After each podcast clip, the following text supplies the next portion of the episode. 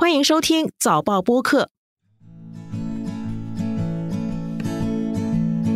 久久流过了，头发不见了，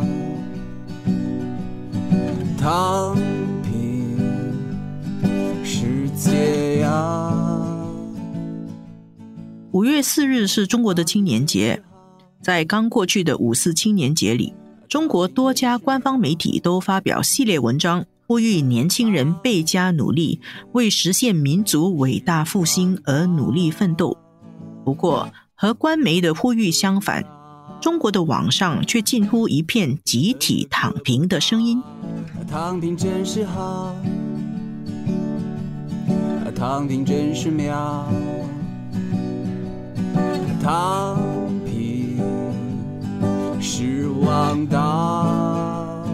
躺平这个词，自从二零二一年在中国网上走红以来，如今已经成为了中国的热门词汇。躺平，主张放弃奋斗，拒绝竞争，不买房，不买车，过低欲望的日子。为什么年轻人纷纷要高喊躺平？中国青年真的躺得下来吗？纵观天下，监测中国心跳。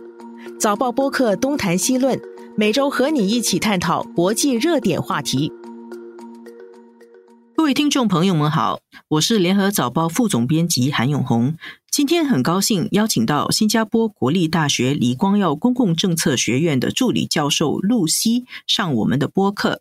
露西教授你好，哎，永红主编好。今天在线的还有联合早报驻北京记者黄小芳，小芳好，永红你好。首先，我们请小芳给大家说明一点背景啊，“躺平”这个词它是怎么出现的？它怎么样在网上横空出世呢？躺平是从去年开始在中国流行起来的一个网络用语。当时百度贴吧上面就出现一个名字叫做“躺平既是正义”的贴文。作者说他两年没有工作了，但是他很开心，因为他抛弃了人生中各种无形的压力。那“躺平”这个词就从这里迅速的传开来。但是“躺平”其实不是一个很新的概念。大概二零一六年开始，中国年轻人就流行一个叫做丧文化的东西，不知道大家还记得吗？就是年轻人普遍对生活感到比较绝望，一种比较颓废的生活态度。二零一七年的时候呢，又有一个叫佛系的东西，也变成了流行语。这个概念听起来比较抽象，但是它指的就是无欲无求、云淡风轻的一种生活态度。这些其实都是躺平的一个雏形。只是从去年开始，这种对生活的无力感，它更明确的变成了一种反对竞争的符号，它也变成了一种对抗社会内卷的一种方式。主要的内容就包括要不买房、不结婚、不生子，要拒绝加班，要拒绝九九六。我记得上文化那个时候好像还有店的卖那种上茶，有那个商品的，然后就从上变成了佛系。其实听你这样概括下来。从上到佛系到躺平，他的那个对抗意识好像是在加强哦。啊，那小芳，你刚才提到还有一个叫内卷，那么内卷它又是什么含义呢？嗯，内卷就是在躺平的前一年，二零二零年的时候开始出现的。内卷它就比较形象化一点了，它就形容一个领域里面因为过度竞争导致人们相互的挤压、内耗的一种状态。比如说一个实际的例子啦。如果你周围的人都带孩子去上才艺班、补习课，家长担心他们的孩子比不过人家，所以也得砸钱去让孩子去上培训课。这样就是一个我们身边常常看到的内卷的一个例子。大家互相的竞争，然后把那个门槛提得更高，然后你又付出更多努力去竞争，然后就压力更大。陆教授，如果我们从社会和经济的宏观角度去分析啊，您您可以怎么给我们分析这个躺平心态它产生的社会根源？哎，好，呃，那实际上从经济和社会上来讲啊，都是可以找到躺平的根源的。呃，从经济上来讲的话，一个人之所以不愿意那么努力，那一定是他的努力所获得的边际收益要小于他的边际成本嘛。那么，到底有什么原因会导致努力的边际收益小于边际成本呢？从现在的经济现实来看，至少应该有，我觉得呀，有至少三个原因了。第一个原因就是整体经济形势的下滑。因为整体经济形势的下滑，导致社会各行各业它就业机会的减少。啊，那么就业机会减少了之后，你就会发现，呃，人们就不得不付出比原来更多的努力去获得有限的机会。但是另外一方面，啊，没有获得机会的人群也在增长。那么，其实躺平在某种程度上与内卷啊，它是一个共生的状态了。那么第二个就是这个生活成本的上升啊，你比如说，你看大城市，尤其是一二线城市啊，他们的房价每年都涨那么多。而工资虽然也在涨，但是无论你怎么去努力工作，你工资所上升的幅度没有办法赶上这个房价上升的幅度。再加上中国已经过了可以进行第一波原始资本积累的那个阶段，比如说，呃，现在年轻人的父母那一辈，他们可能会通过一些财富积累、资本投资，他们可能会获得一些啊相对的一些经济地位，但是年轻人就没有这个条件了。所以，对于他们来说，他们会觉得他们心中所要达到的那个物质目标越来越变得遥不可及。那么第三个呢，实际上就是我所谓的社会阶层的固化了。这个固化其实也分两种，一种呢是叫横向的固化，一种叫做纵向的固化。所谓的横向的固化，其实是中国呃或者是东亚文化圈中间一个比较特殊的现象。也就是我们有所谓的公务员系统，所谓的体制，你会发现这个体制内的就业者与体制外的就业者，他们的生活状态是不一样的。体制和私人部门，他们对于躺平和九九六的看法也是不一样的。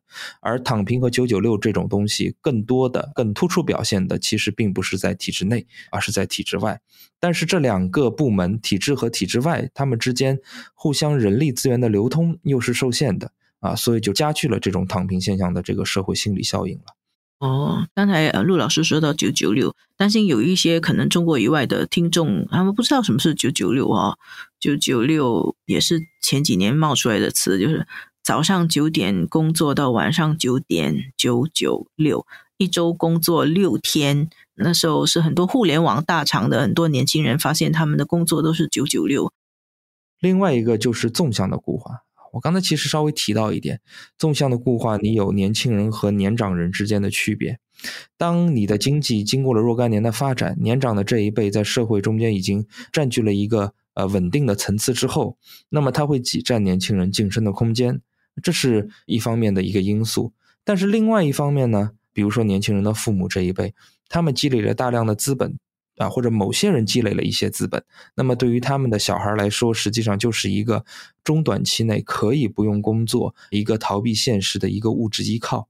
啊，所以纵向的固化既从正面也从负面两个角度啊来影响年轻人的行为，但最后的结果都是迫使更多的年轻人被迫或者有条件的主动去选择躺平了。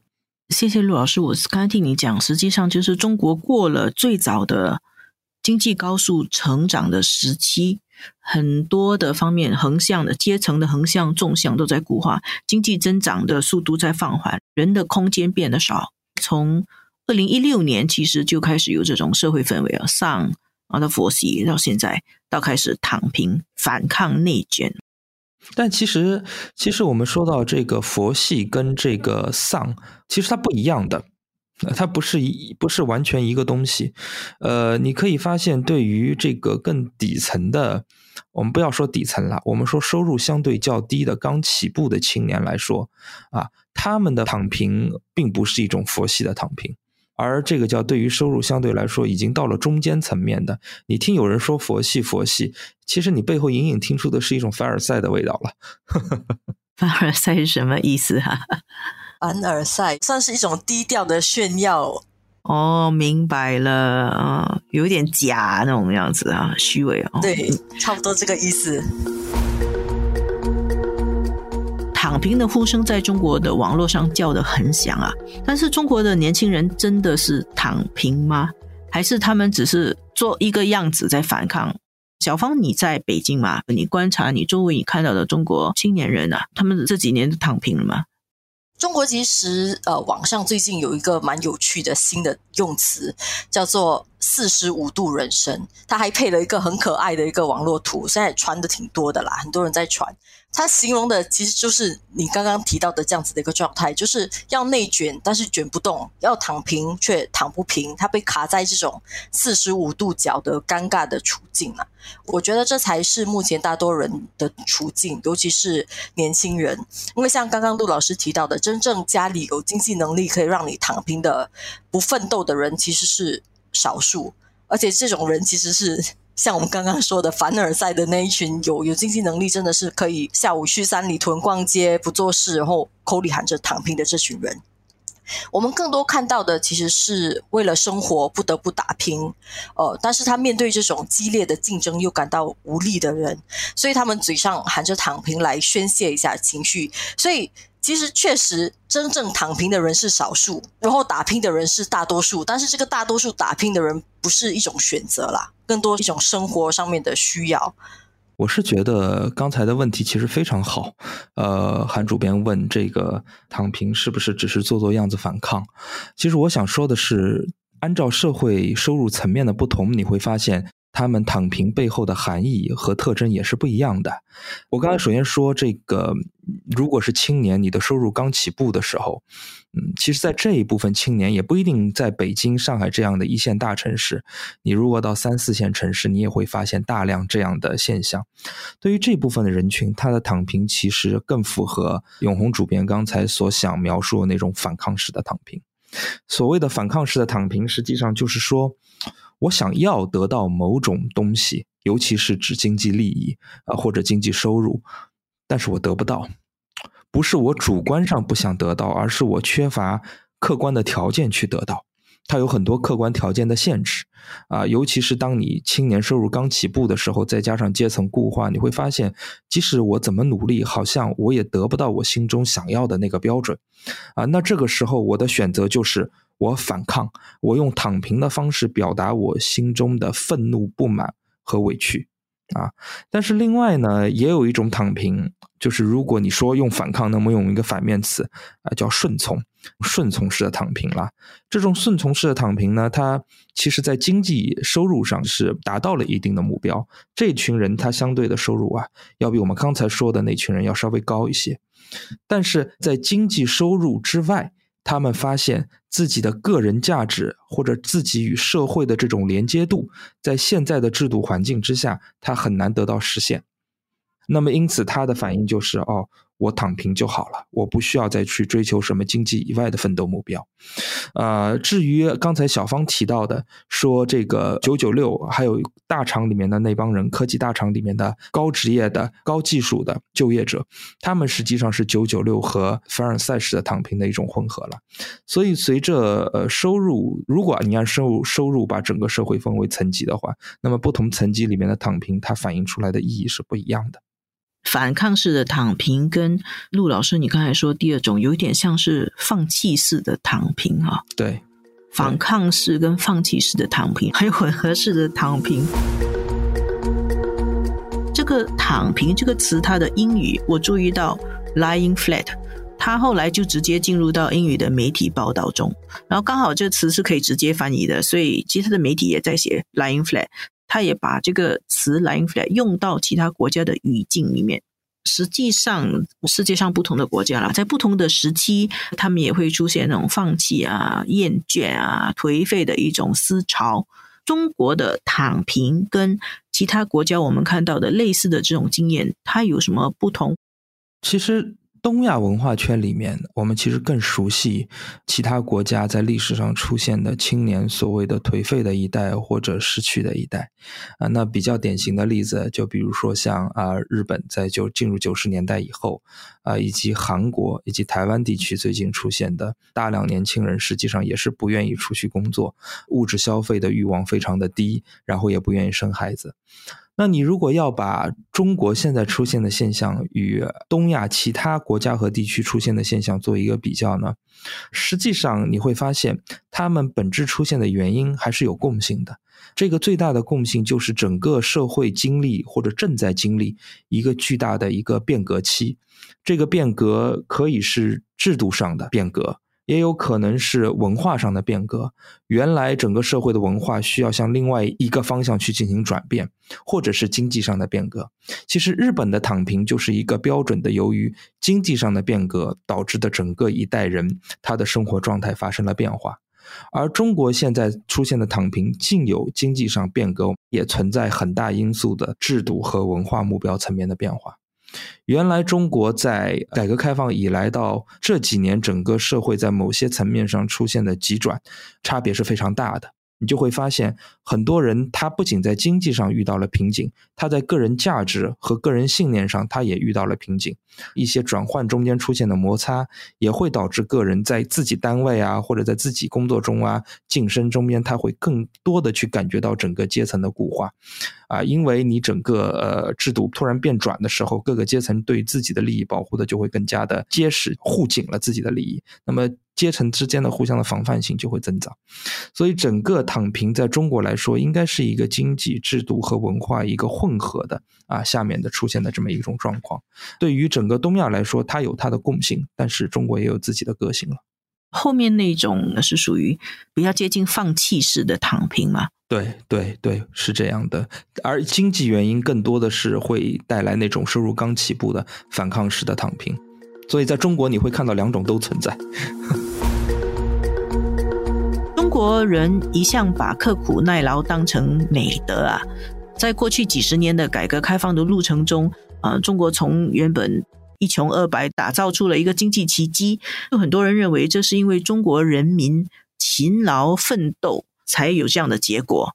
那现在社会上大家都在啊喊着嚷着说要躺平，那这个对中国的竞争力会不会产生实质的影响？很多躺平族呼吁的一个东西是要摸鱼，就是在他们不得不打拼嘛。很多在这些科技大厂的人不得不九九六，但是在九九六的过程当中，你既然要工作这么长的时间，那中间就摸摸鱼。现在有很多人其实是这样子，网上还有一些贴文是教你怎么摸鱼。上班的时候，有一些小红书是专门宣宣扬这样子的一种生活方式的摸鱼式的打工人。摸鱼是什么意思？摸鱼就是偷偷懒，偷偷懒的意思。像新加坡人说的“吃蛇”吗？啊，对，就是吃蛇的意思。就是比如说，我上班的时候，中间可以去买个咖啡，买咖啡的时候就可以跟朋友在咖啡馆里面聊聊天，啊，再回去继续加班，或者是加班到一半，怎么在加班的过程当中用着电脑，但是在做其他的事情。网上有一些这样子的攻略啦，有偶尔会有看到在在刷小红书啊，或者是微博的时候有这样子的讨论。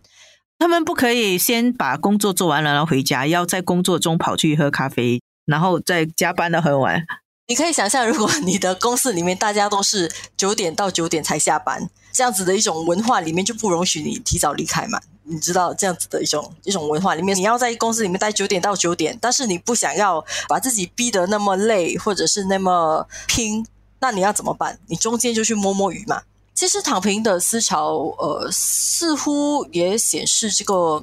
中国社会上潜在的一种阶层的对立情绪啊，就是躺平族常常喊的一个口号，就是要拒绝成为资本家赚钱的机器，要像我刚刚说的，拒绝加班，拒绝九九六，或者是如果你要九九六，就找一个方式摸鱼。可能大家还有印象的是，马云曾经说九九六是。修来的福报。后来，京东的创始人刘强东也曾经因为说混日子的不是我的兄弟，也被视为倡导这个九九六的文化而被这个舆论讨伐。我们现在看到的这个躺平思潮，很大的程度上，我觉得续成了这样子一种打工人跟资本家，甚至是可能是中产阶层的人跟有钱人之间有一种潜在的这种对立情绪凸显出来。你更深一层的看，它其实就凸显了一部分人，尤其是年轻人对社会阶层的固化这种不满的一种情绪的宣泄。刚才小芳说到一个很有趣的。就是说，其实上班是可以摸摸鱼的。那么，如果在资本家的眼里，你上班可以摸摸鱼，意味着我还可以把你的生产率进一步的提高。但是，另外一方面，对于呃上班的人来说啊，他其实是追求的是，呃一种工作和福利之间的均衡，尤其是希望自己工作中间的福利待遇能够啊被提高，管理更加的人性化。但是如果这些真的实现了，那么对于现在的互联网企业来说，它的运行成本，尤其是单个工人的运行成本，可能会变得更高一些。对于整个生产的影响，或者对于成本的影响，可能会有一些。但是不管怎么说啦，这个在最高端的产业，比如说互联网大厂、科技大厂，呃，这种内卷和躺平共存的现象，呃，实际上是一种人与人之间。竞争导致出来的均衡，啊，如果从这个角度考虑，即使会有一些影响，也不需要过度的担忧。真正需要担忧的是什么？真正需要担忧的就是我说的那些收入并不是特别高的、刚起步的那些青年，他们的反抗式的躺平，因为他们从事的工作是可以流动到那些与老百姓生活更相关的产业上的。比如说，我们日常见到的服务业呀，超市里面的这个收银员呀，这些非常普通的行业，这部分劳动力是有可能流动过去的。如果这部分劳动力选择躺平的话，啊，那实际上就是一件呃，对整个社会的运行是一个非常糟糕的事情。比如说，现在你在国内，如果你去当一个快递员，你一天可能从早上一睁眼八点钟就开始送快递啊，然后接多个快递平台的单子，一直送到晚上的八九点，但是你的收入不错的。你一个月可能平均下来能有一万八、一万九，如果你在杭州这样的地方，那你一年整体的收入也有二十多万啊，扣完税也有二十万，而这个收入其实比很多办公室的文员都要高，而且高不少啊。但是很多办公室的文员他就不愿意去进入这个快递行业，而快递行业是需要更多的这种可以流动的劳动力进入的，这样它的整体的社会的运行会更加的有效率，快递行业的成本也会更加的低，物流也会更加的顺畅。这是我们说的影响生产了，那最后总是还是会影响消费啊，因为你人都躺平了之后，你的消费欲望降低嘛，你的消费欲望降低，而你的整个社会的消费量就会下降。其实从中国这几年的经济数据来看，消费其实尤其是在这两年，消费的这个欲望是越来越低了，整体经济的宏观数据也不好。如果这个躺平一直持续下去的话，不知道中短期会有什么更大的冲击。如果要说从长期来看，就如果这一波人都躺平，它其实是一个世代变迁之间的一个负担了。你过二十年、再三十年，再回头来看这一代人，到时候他们都从二十多岁变成了四五十岁啊，他们带来的社会问题可能会更多，或者有的都你可能无法预料的。刚过去的五四青年节嘛，中国官媒发了很多文章，叫大家努力打拼。实际上，从“躺平”这个词二零二一年出现以后，官媒就发文章说“躺平是可耻的”，感觉上官方对于“躺平”的思潮是有点紧张，是这样子吗？是啦，但是我觉得不能用“可耻”这样的说法来对社会中所有的躺平现象进行描述。我反正始终的一个观点就是。躺平它是分收入层级的，也是分不同特征的。你不能做一个一刀切的描述和道德上的谴责。是的，官方很焦虑，但是我我始终感觉躺平这个东西，它是一个大的经济宏观造成的。你能创造更多的就业，你能创造更多的。不同的，除了经济以外的不同的文化和制度的价值取向，啊，来疏导这种情绪，啊，这才是整个社会你能解决躺平这个问题的根本性的办法。啊，你在整个大经济形势都不好的情况下，你不断的去谴责具体的个人，实际上有的时候，对于某一些群体，它是有反效果的。尤其是对于那些收入不太高的青年的刚起步的，我们说抵抗式的躺平，你即使让他们变得非常非常的努力，你要知道那个基数是很大的。最后能够通过努力，然后再实现啊一定的人生价值和经济价值的人，毕竟也还是少数。你最后还是要面对那个群体中间的绝大多数，最终还是被迫要接受一个他们不愿意接受的状态。那既然这是一个客观事实，你从道德上去谴责他们啊，最后会是什么效果？对于整个社会是不是会撕裂啊？造成人们心理额外的负担呀？社会的稳定啊啊，我觉得不是一个根本的解决的办法了。所以，躺平这个现象，它值得我们首先从社会学上做更深入的去分析分层，然后再采取对应的措施。它不是几句话批评别人，或者说叫他们把民族复兴的重担放在身上就可以解决的哈。躺平真是好，真是好，躺平真是妙，真是妙，躺平。失望到。躺平节能又环保，躺平节能又环保。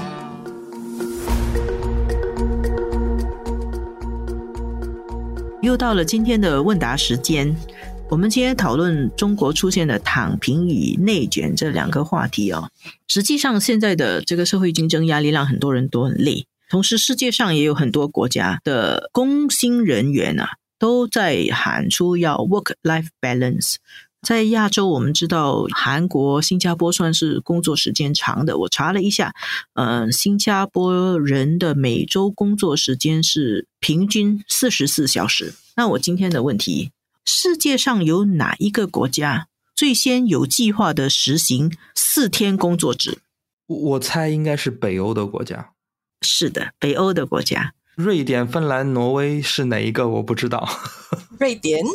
答案是。冰岛哦，冰岛，OK，哇，这个大家应该可能觉得是一个大喜讯哈。冰岛在二零一五年到二零一九年，他们实验啊，每周工作四天工作制，实际上其实就是一周的工作时间呢，从四十个小时减少到三十五、三十六个小时。冰岛的政府和冰岛的首都就做这个实验啊，参与这个实验的劳动人口哦，占他们全体劳动人口的百分之一。从二零一五年实验到二零一九年，他们在去年发表了个报告，说这个实验非常成功，就是大家都一个礼拜工作四天，可是呢，生产力和服务的质量至少是维持在原来的水平，甚至可能是提升了，所以大家觉得非常的振奋。后来有一些国家也想要尝试，西班牙也提出要实验。啊，四天工作制。然后最近日本的一些大企业哦，也说要实现四天工作制哈。哦，是是挺好的消息，但对于我们三个来说，我们要么是做记者的，要么是在大学里面当研究型老师的，这种都是 seven twenty four 的工作，跟我们没关系了。我准备要移民了，我我先准备 去申请移民。